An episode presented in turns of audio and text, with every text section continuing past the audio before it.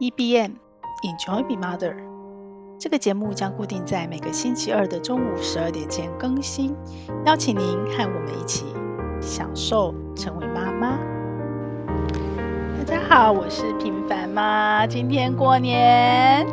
我其实是预录的节目。以前在媒体的时候，我们也都会在年前先预录过年的节目，因为一整年就这么一次好好的放假。那开始做自媒体这一年半来，更是哦，完全没有了假期。我觉得这家工作是我非常自在、非常舒服的一年半。然后每天在家里陪着猫，然后我想做什么事情，真的很自在。我才发现我原来真正真正是一个内向的人。虽然本来就已经在怀疑，那很多外向的行为都是训练来的，但是呢，这一年半在家之后，我也发现了，就是。我真的都是不只是一般人说的超时工作，每天从早到到晚哦。然后我大概是早上五六点就开始坐在电脑前，然后之前很严重，小孩都还在家的时候陪着他们，我大概都弄到十一点半、十二点，有时候偶尔还超过十二点，真的身体会受不了。这个工作的状况是比以前在公司有一个上下班时间的切分要来的，真的是很糟糕。但是。想做的事可能也太多太贪心，而且过去习惯一个团队作业的速度还有品质，我暂时也放不下来。那慢慢慢慢一年半的适应，我开始慢慢慢慢的调整哦。所以过年年假我一定要放假哦，就是平常六日都没有放假了，年假一定要好好休息。所以这个礼拜呢，我就先预录了过年一个礼拜的是节目，然后双人的访谈呢也很。幸运的邀到了寿草，他是一个爸爸，那他会跟我们聊说他怎么跟他的儿子共学，爸爸加儿子共学英文哦，很有兴趣吧？那大家也欢迎大家一起收看我的下两期节目。那今天要跟大家聊什么？既然是过年嘛，我觉得，嗯，像我一样，可能爸爸妈妈不管在上班，或者是就像我一样是自媒体好了，或者是在家里，不管你做什么样在家工作，就算是呃。年节礼物在农年节时候是最忙的时候，年前啦。我觉得过年这几天都会好好休息，因为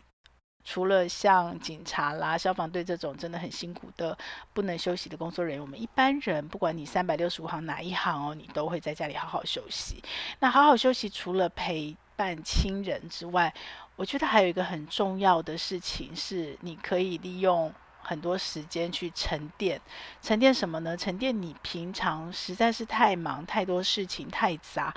你纷纷乱乱的心情，你垫不下来的，沉不下来的一些思绪，或者是一些比较需要时间去严肃思考的课题，或者是一些比较繁杂的整理哦。那呃，初今年年假比较长，初一、初二、初三，勉强到初三，呃，除夕开始哦，就是。很明确的家人的时间，不管是小家庭的小孩啦，一家人出去玩，或者是大家族，你要跟不同的亲友走春啦、拜年啦，那这样的时间，我个人是觉得就放松吧，就是什么也不用想，什么也不用做。那今年年假比较长，有十天，所以从初三、初四、初五、初六以后，其实呢，你就可以开始慢慢收心哦，然后可以开始做一些。思考的工作，那我今天就想跟妈妈聊一下哦，因为其实过年妈妈很辛苦哦，尤其是前面除夕、初一，我的孩子慢慢大了，然后今年我们的年菜也没有准备的那么严格了，而且我还是那种除夕、初一都可以回娘家、回婆家，就是吃饭，然后也不用跟着做的幸福的媳妇哦。那我知道我很多朋友真的是从除夕前一天，然后就开始忙。然后非常的忙哦，然后一大家子的年菜，所以其实前几天是很累的，很辛苦的。那真的是智商最高的敬意，因为我这种情况，我要准备年菜，我都会有压力了，所以真的很很辛苦。但是初三以后就好好休息吧。那今年年假比较长，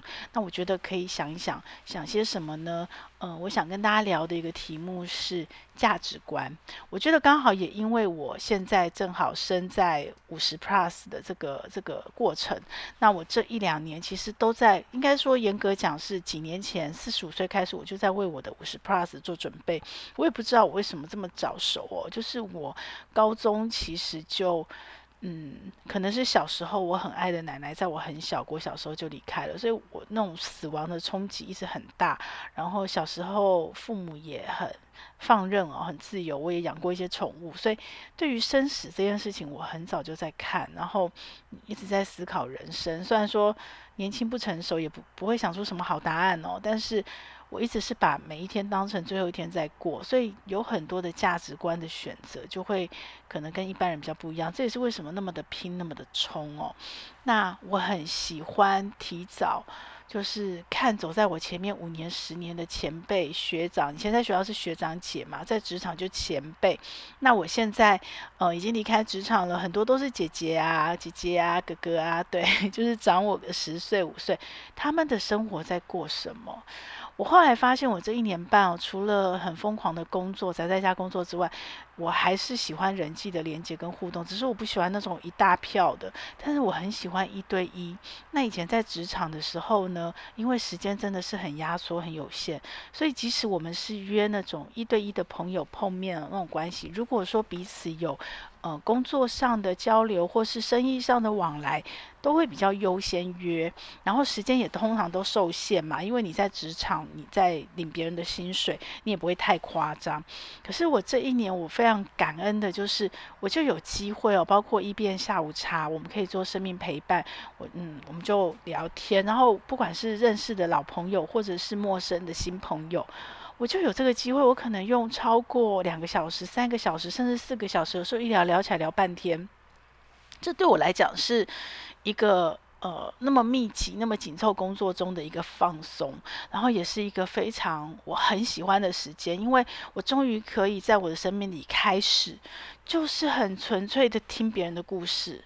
很纯粹的去享受别人生命。我觉得这是一个非常。棒，非常美好的连接，然后彼此可以有交流。那当然刚好，呃，有一些妈妈是在我比我年轻，那可能我可以跟她交流，我听着她的故事，我也可以把我自己走过的一些心路历程，然后跟她做分享，然后彼此做交流。那她的故事也会启发我，因为毕竟我们每个人的背景都不同嘛，所以有很多生命的故事，其实即使她现在正在走我过去走的路，可是呢，她现在有一些经验，可能也是我过去没有经历的，所以我们可以彼此有很。嗯，感觉就是心对心的这种陪伴，我很喜欢这种陪伴哦。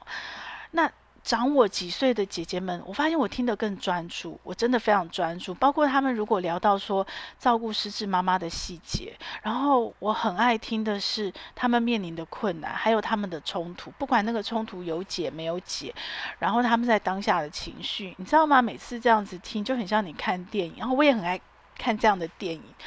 就是你每一次听故事，你每一次看电影，那种感觉就好像是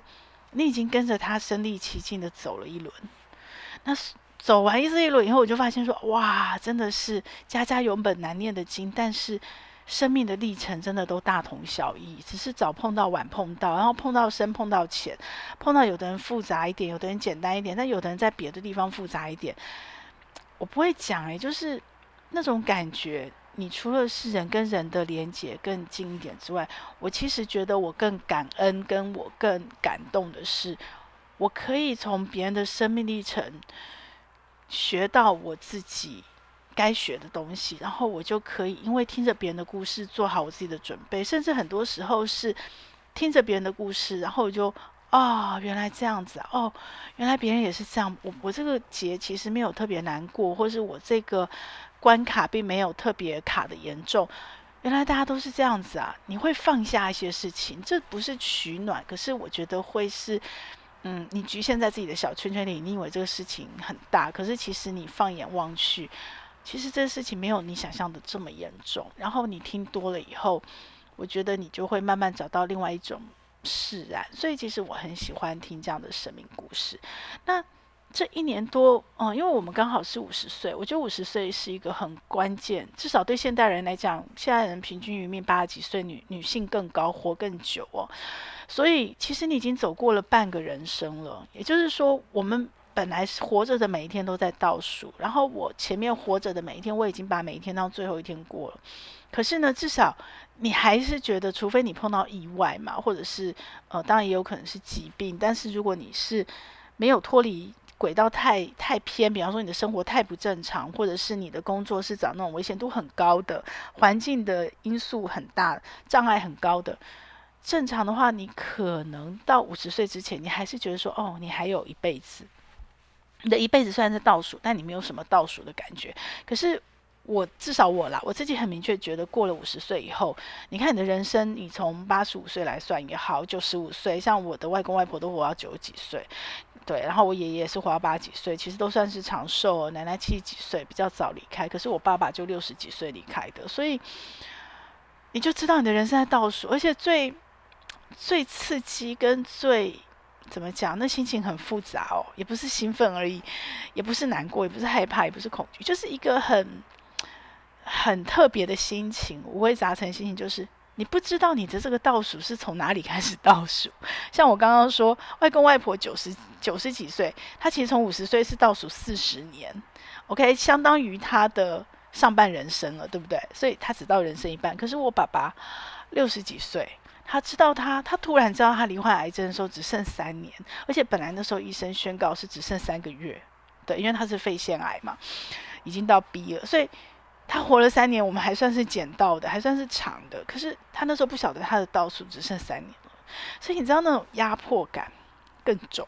就是虽然年轻时候我也是把每一天当最后一天在过，可是呢。你没有那种急迫感，就是我只是觉得我提早做这件事情，提早这样准备，提早在心态上去，去让我更珍惜我能够珍惜的事情。但是毕竟那个阶段，尤其是后来成为了妈妈，然后进入了家庭，然后你要扛起养一个家的责任，跟先生一起打拼，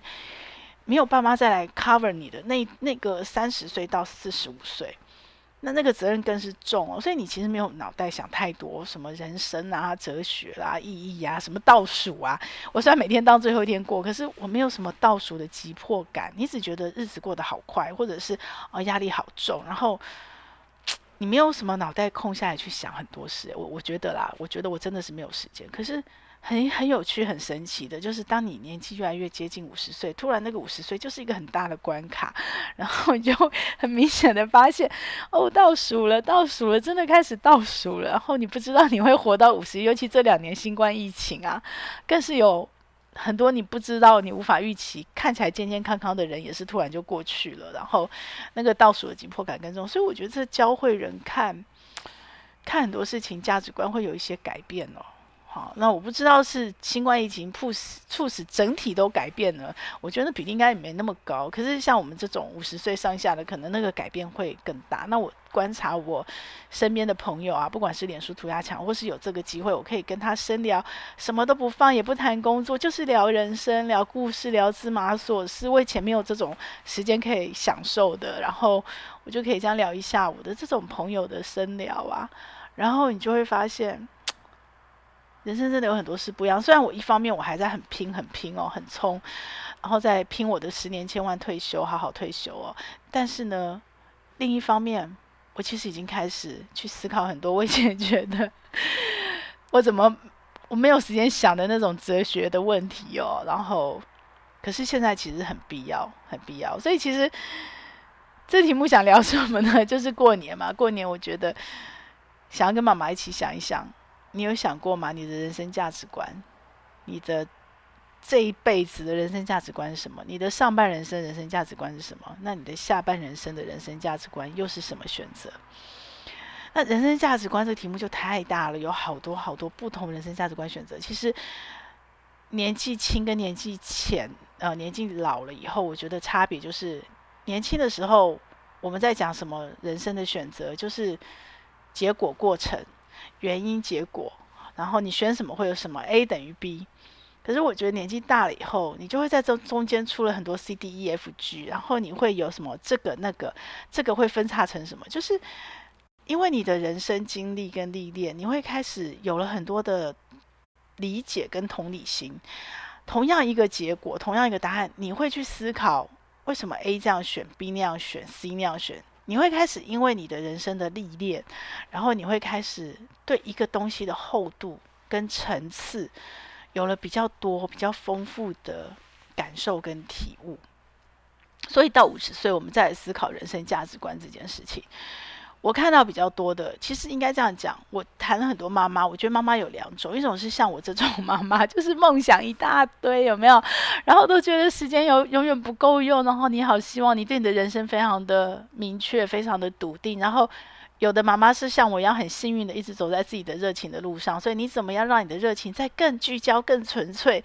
更浓缩，然后让你的下半人生可以更任性、更自由，然后更自在的只做自己想做的事。因为上半人生虽然在做自己想做的事，可是可能还是有必须有一些心力去投入自己该做的事情。然后不管是为了要累积想做事情的基础，或者是你的人生的责任，不能只做想做的事。但是五十 plus 以后，我就一直非常期待在这几年。把十年千万的退休计划冲刺完以后，我真的财务自由以后，我真的可以完全就是做我想做的事情，然后我的人生就可以这样子一天到晚跟好朋友说故事啊，听人生故事，然后我可以终于可以享受这一块。但有的妈妈可能就没有像我这么的幸运跟幸福，那她可能上半人生不是在做她想做的事情，然后她也有想做的事情很清楚，所以她下半人生就。终于，终于可以把生命的责任放下了，然后终于，终于可以去追逐他自己的梦想，他就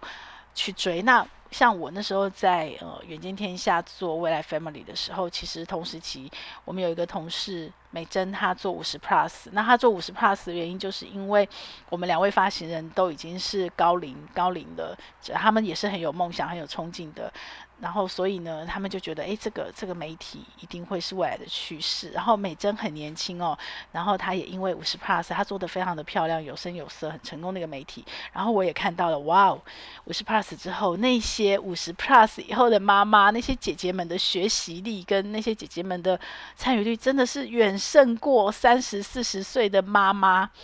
太多太多，同样是女儿，而他们也曾经是三十四岁妈妈，所以这让我对未来充满希望，就是觉得女性的五十 plus 以后真的是可以很精彩。如果你自己呃有很多想法，可是坦白说，我还碰到另外一群，就是在这一年多的深聊，还有一群妈妈其实是真的忘记自己是谁了，然后真的没有自己了。没有自己有两种情况，一种情况是她本来其实对人生就没有太多。太多很自主、很明确的想法，他其实一直都是顺顺势而为、顺流而上，所以他的人生其实很多时候都是别人说什么就做什么，或时间到了该做什么就做什么，他没有太多的嗯自主的的安排。那其实我还是觉得哦。有一些道德问题，有大是大非，有是非的问题。但是选择很多人生选择是没有绝对的好跟坏的。有些你不喜欢的工作，可能他很喜欢。所以，就像我上一集跟大家分享的，任何的人生故事的版本都有很多种，那没有绝对的好坏，也没有绝对的。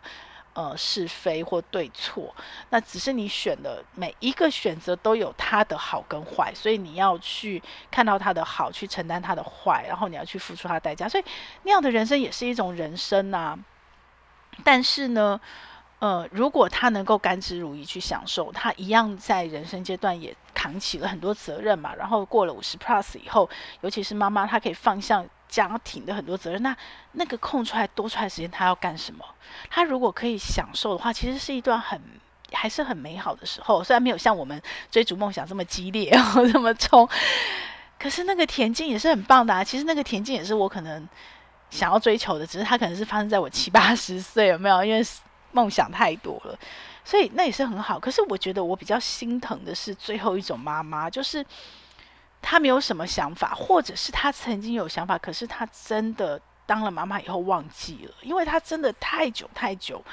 忘记自己了，然后太久太久都是以家人的需求为为优先，然后他只看得到别人家人需求，甚至有的妈妈是都忘记到，就是连家人的需求都看不清楚了，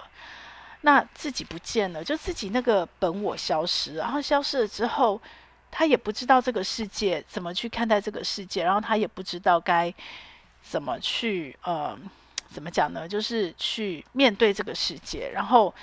他整个在孩子离巢以后、空巢以后，突然他依附的以及依赖他的人，跟他依赖的人消失了、离开了，他就整个就空掉了。空掉了以后，然后天哪，他要面对未来假设他的人生倒数不是像那么短暂，或碰到意外，他其实可能是像我外公外婆一样活到九十岁。那这二十三十年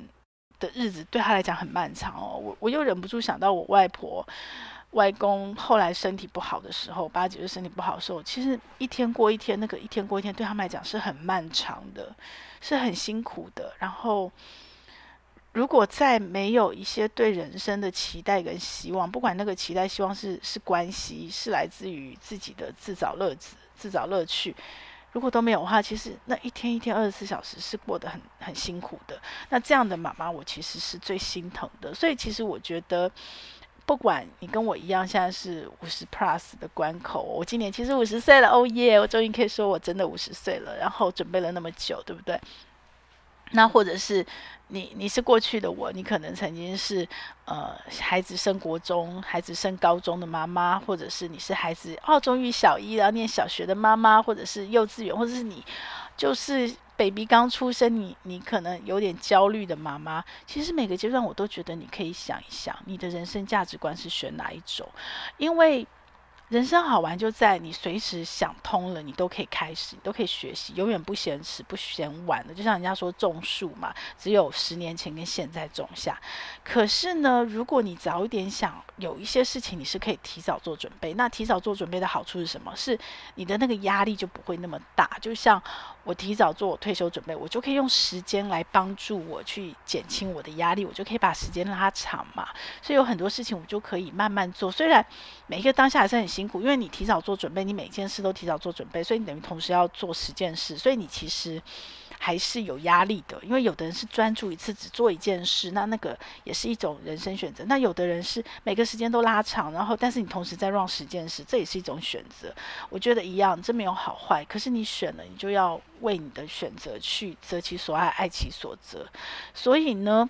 呃，我觉得大家可以利用过年的时候去想一想哦，到底。你的人生是什么？那我的人生是什么？我的人生就是罗胖的人生。然后你看他的那个跨年演讲，我已经讲了好几集的 podcast 了。就是这一今年的演讲很打动，打中我心，因为刚好我觉得他是真的是跟时事很贴近的。那刚好这两年我完全中，我也是在家里，然后我也是做了人生的转折。那他打到我什么呢？就是 罗胖也是这样的人，他也是他也在思考他要做什么。他把，因为他今年停掉了他那个。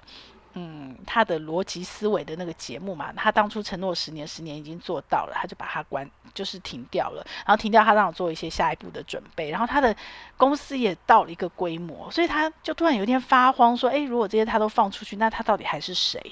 他还要做什么？”然后他也跟我一样五十岁，难怪他跟我一样也是今年进入五十岁，所以不管男生女生，其实在想一样的事。然后他里面就讲到一件事情哦，就是说他要自己挖坑给自己跳，他要先准备好下一个。坑什么，然后他就在想那个坑什么嘛，然后他也是焦虑，然后去思考，所以他也学了钢琴。我我也学了钢琴，我二零一八开始是因为一个朋友，然后我其实很早就想学钢琴，很小小时候就想学钢琴，所以对我来讲算是圆梦哦。就是我陪着那个朋友复健，我就练钢琴。那当时二零一八的时候，对我来讲练钢琴是很困难的事，而且我没有基础，然后我就直接挑了一个呃有程度的卡农，因为我很喜欢，然后我就开始练，然后已经这样子每天练也自学学了，二零一八到现在也四年多，快五年了。然后我小时候拜尔第一本书给爱丽丝，我已经练完了，就是我现在已经可以弹了。所以我其实，在钢琴这件事我已经圆梦了。那，罗胖是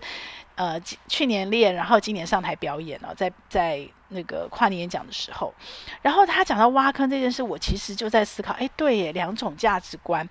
有一种价值观就是。我就顺顺的顺着，我不会自己帮自己一直挖坑，我是不挖坑的，然后可能会被别人推坑，有没有？那那我其实觉得也 OK 啊，你被推上去，你很开心好。那我就是属于那种，我就是另外一种价值观，我跟罗胖一样，我就是属于一直不断的挖坑的人。然后挖坑的每一个当下，刚挖的时候都好兴奋哦，可是，一旦坑挖出来了，哦，准备要跳的时候，哦，那时候压力都好大，很痛苦，因为大部分你会挖坑。你挖的坑都是舒适圈以外的坑，就是你会学新的东西，你会去挑战你没有挑战过的事，你会冒险。而因为它是没有挑战过事，所以虽然有过去的基础，可是其实很多细节是你没有做过。你可能有个三成、六成、八成的把握，甚至只有三成、四成，甚至只有一成。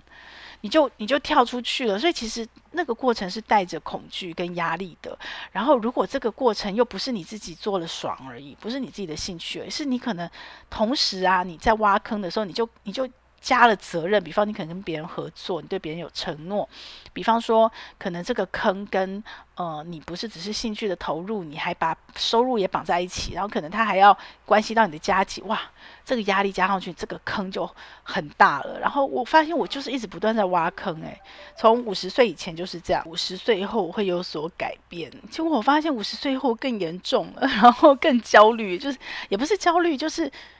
想要挖的坑更多了，只是说挖的种类有点不太一样。然后我更贴近我的人生梦想，然后我我更思考我到底想要做什么，然后我挖的坑。就更接近我想做的事情，所以这些坑在哪里呢？都在生活还有学习。我挖了很多的洞，挖了很多坑，然后我就不断的去把这些洞填满。当然，这有一些坑会弃坑，你你填了填之后，你就发现，诶，这不是我要的，或这个不是我真的能做到的，然后你会弃坑。所以我不断在挖坑、跟弃坑、跟填坑，这个三中间很忙哦，很乱哦。然后，但是关于生命跟成长的痛哦，还有这个压力，我其实觉得在这样的过程，我的厚度变厚了，然后我也不断的在圆满很多事情，对，所以这就让我回头一直在思考说，根本的选择为什么我会一直选挖坑？因为坦白说，我的原生家庭都不是这样的个性，我的原生家庭比较是被别人挖坑以后推坑比较多，然后我的原生家庭其实。就是他是相对比较被动的，然后我的原生家庭一直有一个有一个他们的生命哲学是船到桥头自然直。那我也因为自己的这所有的，不管是生死的倒数，不管是我对时间这么的焦虑，这么的重视，哈，我想做事这么的多，这么的贪心，然后不断的挖坑，这样的一个人生价值观选择，我觉得也是对照跟呼应。我一直对船到桥头自然直这件事情，我一直不断反复在思考。然后，尤其是呃外公外婆晚年的时候，我真的很爱他们，所以我常回去陪伴他们。然后看到了他们走过这个生命历程碰到的很多问题，其实这都是借镜。然后我就会回头来看，如果我是他们，我在他们的年龄碰到一样的问题，我会做什么样的处理、跟安排、跟选择？那如果我那个时候，我想做不一样的处理安排跟选择，跟他们不一样的时候，再往回倒回来，这个我很感谢我之前在金融业的老板，呃，Eric 老板哦，他那时候就就在教二十几岁，我就说，你做一任何一个当下选择，你不是从现在去做决定跟选择，不是去盘你现在的资源而已，其实你要试着练习站到三年、五年甚至十年后的自己，回头看，那你现在该做什么选择？然后，如果你的资源不够，你就是去想办法累积到那个资源，让你当下可以做这个选择跟决定，而不是说你当下有什么资源有多少，你就只做当下有的选择。我觉得这件事情对我的人生影响很大，然后对我这个人的人生价值观也也是从那时候就开始这样练习，所以我很喜欢往前看。别人当下，然后我就会从他们的生命故事来练习、来历练、来思考。那如果我是他们在那个时候碰到那个状况，我我希望是什么？跟他们一样或不一样？那如果不一样，我就没有参考路径了嘛，所以我就会回头找，我就开始挖坑了，我就开始回头找。那我现在五年前、十年前的我，现在的我该做什么？我必须做什么，我才能够让我的未来那个当下是有选择？不管我会不会活到那个未来，那就算我活不到那个未来，我现在在做这些事情，我也觉得甘之如饴，我也非常不会因为我的投入而后悔。我觉得这个是一个很重要的点。那我就是在想，是为什么呢？我的人生到底是到此为止，学习就够了，生活也够了，就不用再学，就直接享受成果呢？还是说我其实还是可以一直累积，一直一直学习，一直学新的，然后在累积是在一个滚动式的累积，有没有滚动式的过程里面去享受所有滚动式的乐趣跟滚动式的得到？我觉得这是两种完全不一样的人生价值观。当然。可能也是因为我现在累积还不够嘛，那我并不是一个物欲很高的人，所以累积的够跟不够，这就是回到每个人的目标跟标准，所以你看，就分叉出很多条路哦。你够或不够，你要多少？那你是要持续累积，还是你够了，你还是想持续累积？因为你就是在享受这个过程，还是你不够，所以你要持续累积，所以要拼？还是说你已经够了，所以你就不不累积了，你就开始享受了？还是说你已经够了，但是你觉得你还是要再累积？所以这就分叉出很多条路。那妈妈你是哪一种？因为这会关系到。你现在的每一分每一秒，每一天每每每一个每一日哦，每一周每一个月，我我是用 Notion 在做我的人生的管理了嘛，然后他是我的神队友，所以。就会关系到这些东西，那你到底要选择什么？然后你的资源要怎么放？你要怎么排挤？你当下怎么做决定选择？其实人生真的就是一连串的选择。你看，我们连续讲了那么多节题目，从不同的面向，最后都是回到选择本身哦。那我自己是觉得，到目前为止的我看到的是，嗯，有点像登山哦。我觉得，如果当有人爬，我每次看到我的，因为我是荒野人，所以我好多荒野的朋友都会。在台湾爬百岳，当然这也是我的人生梦想清单其中一个啦。我爬过其中几个，但我还没有办法把百岳都爬过，当成我现阶段的人生要实现的梦想。但我很多朋友已经比我先行了，然后每次看到他们登上山，你说我真的是无限的祝福，而且我带着希望、无限的期待，因为我也想这么做。对，那。会不会做到那一天？我不知道，有可能在过程中也是会弃坑嘛，也是会挖坑，也是会填坑，所以我不知道。但是我是在山下是祝福他们的。那如果假设我曾经爬过在山下的祝福，我觉得会那个祝福会更更更坦然，就是更更深刻的祝福，因为你也曾经在那里过。但是有一种人，我觉得是最辛苦也最容易让人心疼的，就是他其实。我那时候有跟我爸讨论过这个题目，但如果你在山下哦，你没去过，然后你没去过，像我爸就是这种人，他真的没有欲望，他也没有想上山，所以他还是给予深切的祝福，他还是对那个登上山顶看过那么美的风景的人可以想象，可以同理，那也 OK，你的人生也很 OK。可是最我看到最辛苦跟最那个的人，就是他没有去，他爬不上去，可是他心里其实是挂记，他也想去。那不管他自己有没有意识知道他想去，他有没有认真的想清楚过，有没有诚实面对自己，总之他其实是想去，可是他去不了。然后他看到别人去以后，他在山下没有祝福，他其实就是酸，就是埋怨，就是我们所谓网络酸民哦，就是你不祝福人家，然后你自己心里其实，anyway，那。不平静的是你自己，因为那个已经爬过山顶，他已经看到美景了。你的酸对他来讲没什么差别，OK？但是你自己内心会翻搅，会会痛苦。所以我觉得这样的人生其实是我看到最辛苦的。对，那回到现阶段，这两天我看到一个也是前辈哦，然后母亲过世，然后因为他自己的人生选择，他是。军旅生涯，所以他其实很早就退休了。然后他的父亲也帮他把财务自由这块做得很好了，所以他这十年、十四年，他可以全心全意的陪在